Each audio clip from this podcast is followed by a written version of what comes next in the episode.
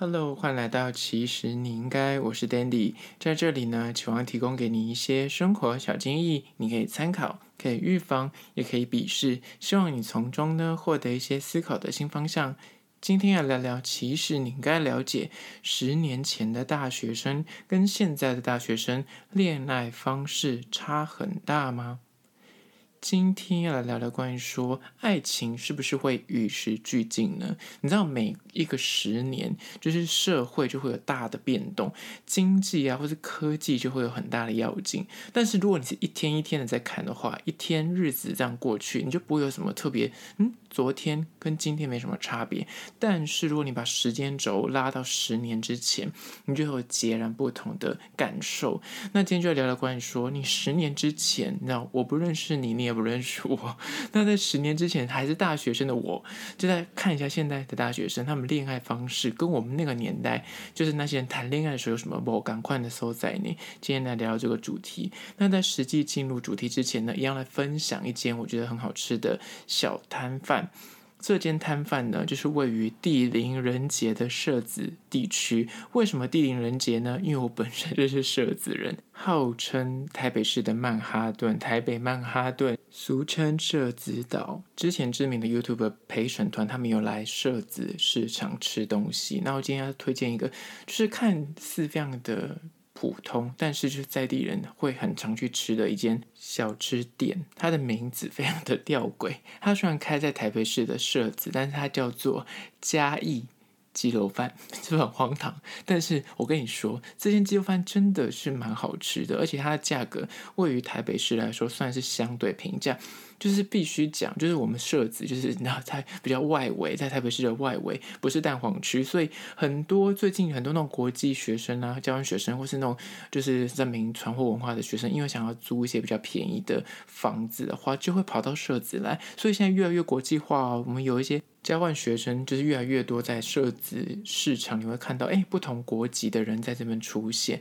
那今天推荐的这间叫做嘉义鸡肉饭，我非常说它的砍棒 根本就是超级不显眼，它真的是在一般的那种那市场里面会出现的摊贩。但是我为什么推荐它？是因为他们家的东西很新鲜。除了它的就是主打鸡肉饭跟卤肉饭之外，它的卤肉饭就是吃完之后因为肥肉很多，所以吃完之后嘴巴会粘在一起，就就很很邪恶，但是非常的好吃。那他们的鸡肉饭，我觉得，我觉得他们这近几年，我必须老实说，我小时候吃鸡肉那个上面的鸡肉饭的鸡肉会很多，近几年有慢慢缩减趋势，但是我觉得物价的关系啊。但最有趣的是，他们家就是有分三个尺寸，就是有大碗的，是四十五块；小碗的，就是三十块；还有所谓的半碗二十。而且呢，你如果点大碗的话，你还可以混，就是可以一半鸡肉饭，一半就是卤肉饭，非常的高端。然后呢，他们家的那种炒青菜，我觉得非常新鲜，我很喜欢吃他们家的炒青菜。因为他们就是个小小的摊贩，但是现做现炒，所以你看他那个大的铁黑锅就在炒那青菜，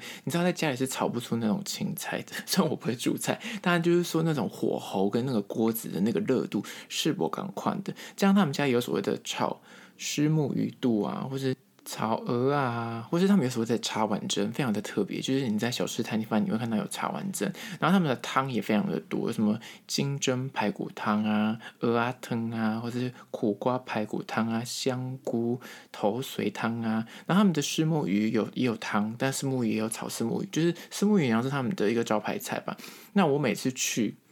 在此，因为我本身不是会喝汤的人，所以汤我就不考虑。但是我都会点他们一份炒青菜跟一份大的鸡肉饭。然后呢，重点来喽，你要去加一颗卤蛋，你不会失望。他们家卤蛋非常的特别跟好吃，除了那个蛋白的部分非常的鲜嫩之外，因为他们不知道用什么腌的，就是有个就是特殊的味道。他们的蛋黄，我跟你讲，一个拍手给他一个 bravo，因为。他们家的卤蛋中间的那个蛋黄不会干，就有些蛋黄你吃下去你就觉得哦，我我要我要那个窒息而死，你整个口水会被吸干。他们家的蛋黄是湿润的，就类似已经接近到那种温泉蛋的等级，但是它就非常的平价，一颗只要十块钱，所以我就会推荐你，如果去的话，你可以点一颗来吃吃看，你不会后悔。那在此我也蛮推荐他们家的卤肉饭，就是吃起来如果你喜欢那种肥肉很多，吃起来就黏黏的话，那或者是你可以就是点一半。鸡肉饭一半卤肉饭，虽然 就是设置地区不是大家平常会糟蹋的所在，不是大家平常会来的地方，但是如果你就是今天刚好骑脚踏车，然后刚好来那个。脚踏车步道嘛，那最后就会经过社子，那不妨可以晚间的时候来尝尝鲜。这间呢，就位于社子市场的，叫做嘉义鸡肉饭。听起来你就觉得很荒唐，这有什么好介绍？但是我想在地人觉得都吃过这间店，因为他们家每次都排队，有时候排到我真的会 emo 买就不想买，因为要排太久我就不想买，很讨厌排队。但是他如果就是没有排队的情况，就赶快去吃，因为很新鲜，就不管是食材或者是他们的就是备料，都觉得是蛮用心。因为他们的换桌率很高，客人很多，所以他每天备的料一定都很新鲜。我之前吃就是会，你知道很担心那种鸡肉饭会有那个鸡肉的腥味，但他们家真的不会，而且他们家用的油就是你知道鸡肉饭不是会撒一点油在上面吗？那个油也是不会让你觉得放冷就臭掉。因为我本身就是 回到之前说过，我不是吃那种热食的人，就是我一定会回家先洗完澡再去吃饭，所以它都放到有点冷掉，所以我即便冷吃也不会觉得有怪味。那这个就表示说他们的油是至少不会那种臭很味，那就会让我觉得很讨厌。那相关的资料。我一样会放到其实应该的线动，大家就是可以去看一下它地点啊，或者是看一下它的招牌长怎么样。那二十四小时之后呢，又放到实际。在介绍完这间店之后呢，我还在岔题讲一个 分享个小故事，就是今天我去一样去吃这间鸡肉饭的时候，因为我之前三级警戒的时候。因为这间店算是离我家最近的市场里面的小吃，然后三级警戒也一直都有开，所以我一个礼拜至少会吃个三四次，真的不夸张。所以老板都记得，我要老远看到我就知道我要点什么，根本就不用喊。结果呢，因为三级过后嘛，就恢复上班嘛，所以我就很少去我们市场买东西吃，比较少。然后我今天又心血来潮，说要介绍这间店，就去就去买。就老板老远就看到我做，就说：“哦，你很久没来呢。”啊，我就跟他小解释一下，说哦，对啊，因为三级就比较少，就是在家里都会在外面这样。他就说哦，我以为你去当兵。我只能说，我听到这句话，那内心百花齐放。告诉大家，我已经退伍十一年了，所以他误认我还是个，妹妹，就是大学生之类的。纯粹就跟大家分享这个，就那个炫耀文，还硬要录成 podcast 有没有？我就觉得他心情很好，我真的怀疑说他是不是个行销手法？他觉得说我太久没去，要称赞我，让我可以就是粘着度比较高，会常回流去买，还是说他单纯就是基于我看他是做的蛮诚恳的，应该是认真，老板娘应该是做人不会这么的心机，应该单纯就是一个回应那老顾客这样子，关心老顾客是不是去当兵。好，那说完这个故事之后，今天要回到今天的主题，十年之前的大学生跟现在。在大学生谈恋爱的方法差在哪里了？第一点就是关于搭讪的方法。十年之前呢，你跟暧昧对象呢，就是通常会要电话或是要 MSN，但是现在呢，现在的大学生都是要耐或是你知道互加 IG。那以前流行所谓的 MSN 跟要电话，就是你知道遇到那种大学迎新或是那种什么联谊的话，可能就是然后互相会说啊，那那我们加一下那个。电话，哎那个时候还不是智慧型手机，所以通常还要打字，然后还要输入，然后通讯录里面感感觉好可怜的感觉，这都多久之前的事情？所以你这个时候通常还会把你的手机递给对方，让他自己去打字输入这样，然后或者是就要 MSN。那个年代即时通那个时候应该已经比较过期，那时候应该比较流行 MSN，所以那时候大部分都会要 MSN。那在我大学那个时候还有所谓的无名，有时候也可能会要一下无名。那在现在反观现在这个时间点，大家就是一定是要 Line 或是要 IG，然后就直接用 IG 或是用 Line 在联系，所以真的是十年之前就是跟十年之后的落差就是这么大。十年之前大家都是要电话，然后要那种所谓的桌机版的通讯软体，但现在谁在用桌机，都蛮用手机，这是一个蛮大的差异。接下来第二个关于说十年之前的大学生跟现在大学生的谈恋爱方法有什么落差呢？就是二。认识对象这件事情，以前我们那个年代，大学真的你要认识新的人的话，就是除了就是说夜冲，或是社团，或是联谊，这样才能够认识到新的人。但现在的小朋友真的是很少会，你知道，甚至有时候你是连参加那种什么联谊活动，你都不想去，你就超级尴尬的，你就是直接滑交软体。就是叫人提去认识异性，所以十年之前的大学生通常都是借由实体的活动，比方说哦，跟不同系的，或是跟不同校的做联谊，或是所谓的夜冲。你知道，可能大一的时候就很迷恋那种夜冲夜唱啊，或是大量的参加一些社团的活动来认识不同系的人，然后借此就像刚刚所，回到第一点，就是你可以去要一些 MSN 啊，或是要电话，或是互加一些什么无无名啊，或是 FB 啊，那时候 FB 刚冒出头。那既有这种方法去认识有可能可以交往的对象，而就是近几年就是完全是不一样的风气，就是变成是大家就是直接用滑手机了，甚至即便你在同学校，你懒得去联谊，懒得去玩社团，就是滑手机看附近这个。方圆就是那五公里，到底有是不是你同校有那些人，是不是在也在划交友软体，然后甚至就直接约见面、约吃饭，然后约就是一起去唱个歌或什么之类的，超级方便，谁还这么跟你联谊？这是第二个差异。关于说认识对象，像第三个关于说十年前的大学生跟现在的大学生有什么恋爱方法的差别呢？就是三，情侣之间联系。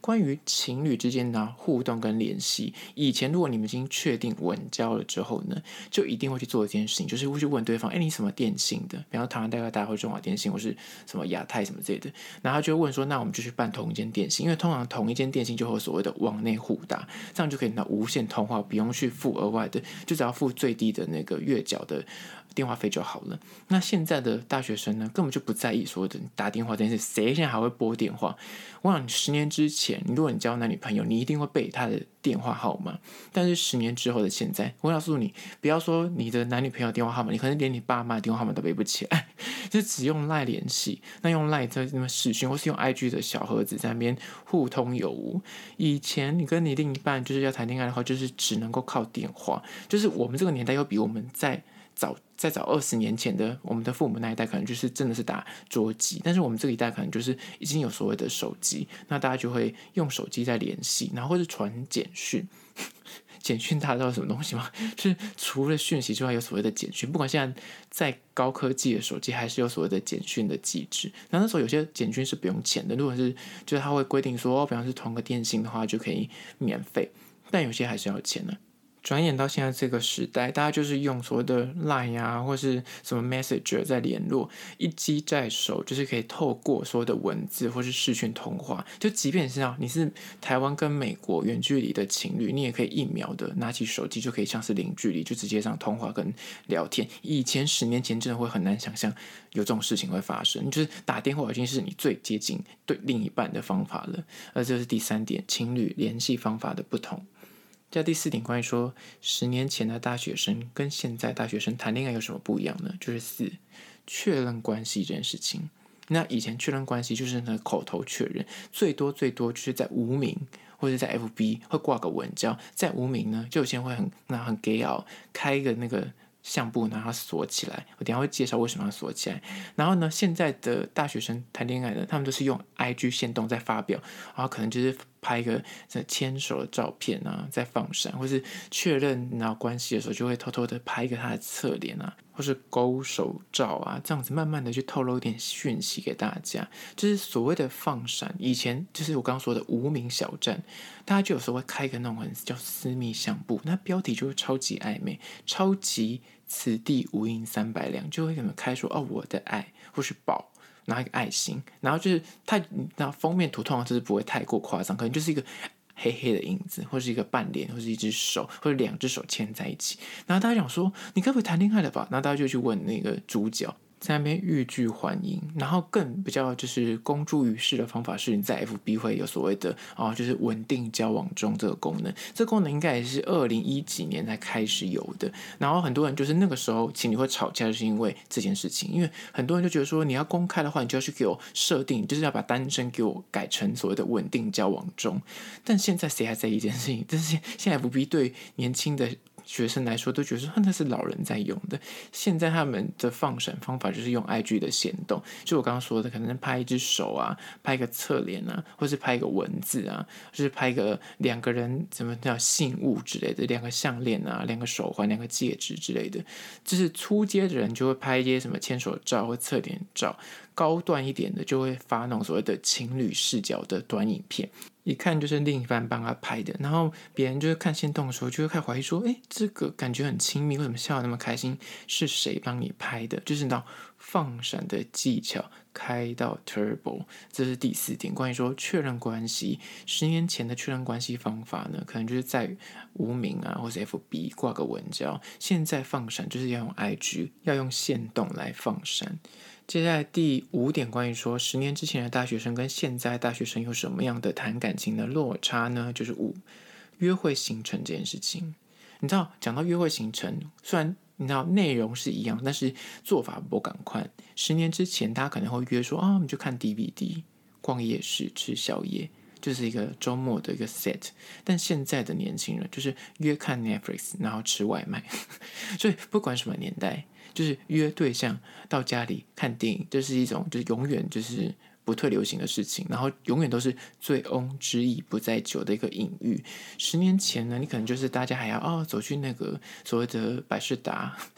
就是租 DVD，或者像是花蝶或白鹿洞，那有听过花蝶吗？它也是类似漫画出租店，它之前也会有一些 DVD 可以出租。那转眼到现在，大家就用串流平台在看所有的电影嘛，就是不管是 Netflix 啊，或者是迪士尼 Plus 啊，或者是 HBO，就是大家像这种东西在看。剧，那大家就是直接就是你知道赖在家里，哪里都不想去了，直接叫外卖，因为重点不会去看剧。那就讲到这里，点到为止。国外就有一句话叫做 Netflix and chill，就听起来你想说哦 Netflix and chill，感觉就是你要约朋友来家里看那个 Netflix，但是它其实言下之意就是绝对就是不是那么单纯的事情。那现在年轻大学生也就是对于这件事情，就是周末约会的一个基本的配备。接下来第六点，关于说十年前的大学生跟现在大学生有什么差别呢？就是六，出游拍照这件事情。以前的大学生呢，如果要出游拍照，就是遥望着二零一零年的那那个年代的大学生，你出去可能手机已经有拍照功能，但是你就是为了那个话术要高一点，你不可能拿你的手机去拍，因为你拿回家放到无名，你就说。那个画质也是有够爆差的，所以通常都在带数位相机。那个时候的数位相机不是像你想象中的单眼是那种很大的镜头那种，而是那种薄薄的，像是零钱包大小这样子。就那时候就是流行比较薄的数位相机，那你就得要哦出去玩之后拍拍拍拍，然后回家再插电脑把照片给转到那边去。然后如果要修图再进 Photoshop 这样就很麻烦。但是现在的智慧型手机呢，现在年轻人拍照就是直接就是现拍现修图现发现动。你知道那个修图软体跟 APP，就是每个女生手机里面一定有超多，即便是有些那种镜头一打开就已经是套用美图，根本就看不到原本长什么样，不敢知道这件事情。因为像有些人就是内建就是点，你知道有些手机内建点开就是一般的照相功能，有些女生就是已经完全放弃原本的那个镜头的那个 APP，就直接都是直接开那个美图 APP，就是拿现拍现修立刻剖这是出游拍照的差异。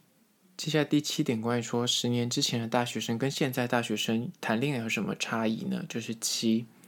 喝醉护送这件事情。以前喝醉呢，你就是得要拦计程车才可以回家，就是即便你在夜店或哪里，就是要拦计程车或者轿车。轿车那时候也没那么盛行，就是手机什么五五六八八，那你也知道，如果在夜店外面就非常难叫。但如果你是现在，就是大家就是用 Uber 或所谓的共乘，可以掌握。对方的动线，那有别于就是以前十年之前，就是智慧型手机真的是少数。现在呢，没有用智慧型手机才是少数。所以，如果你另一半突然半夜跟你说他喝醉了，你就不用像以前十年前，你可能就还得要骑个机车，然后去载他回去，或是赶快杀去坐电车去救他这样子。但现在就是你知道 Uber，你可以直接在家叫 Uber 去。救他，然后你就可以知道说，OK，那这 Uber 司机是谁？然后你还可以很明确知道说他什么时候到家，都都相对比较安全，就不会像说，比方一个人在高雄，在台北，你就拿瞎担心，或者说科技是始终来自于人性。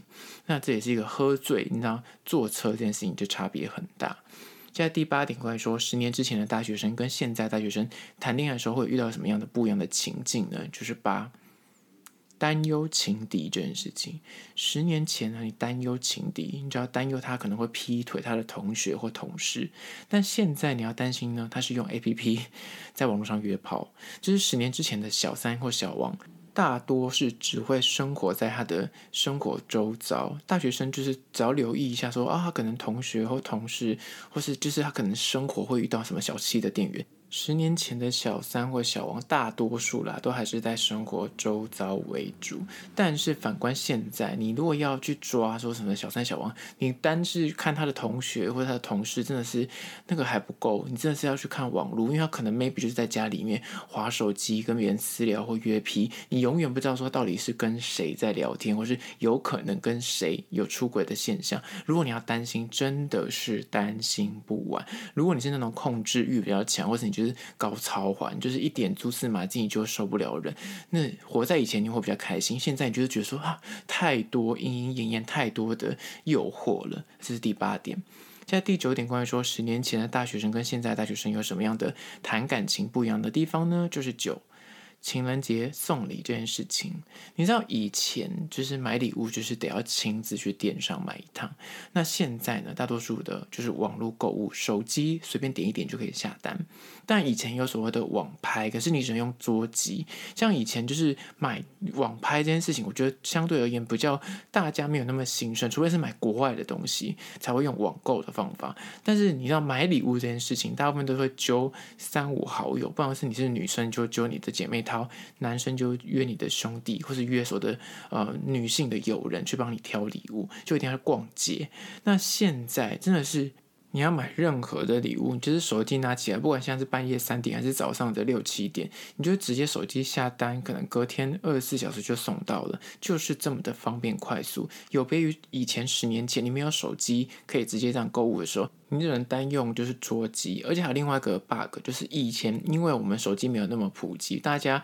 网络购物没有这么的习惯，所以没有那么多店家涌上网络去。但现在因为那微型商店很多，就是因为手机太方便了，所以大家就用习惯的网络购物，习惯用 IG 这样买东西或 FB 买东西。你知道 FB 买东西跟 IG 买东西，这也是不过是近五年才兴起的东西。所以呢，因为这种微型商家越来越多，大家就直接在网络上买就好。即便是实体店面，也一定有官网。所以我就是直接这样点一点，那我再去取货就好，或是请他寄过来。跟你十年之前，就是你要找一个什么有趣啊，或是很新奇的东西，你真的很难在网络上找到实体的店面，因为他可能根本不会开网络的一个网站。或是他没有 IG 账号，也没有 FB 的官网，这是差异在这里。接下第十个，关于说十年前的大学生跟现在大学生谈恋爱有什么不同之处呢？就是十。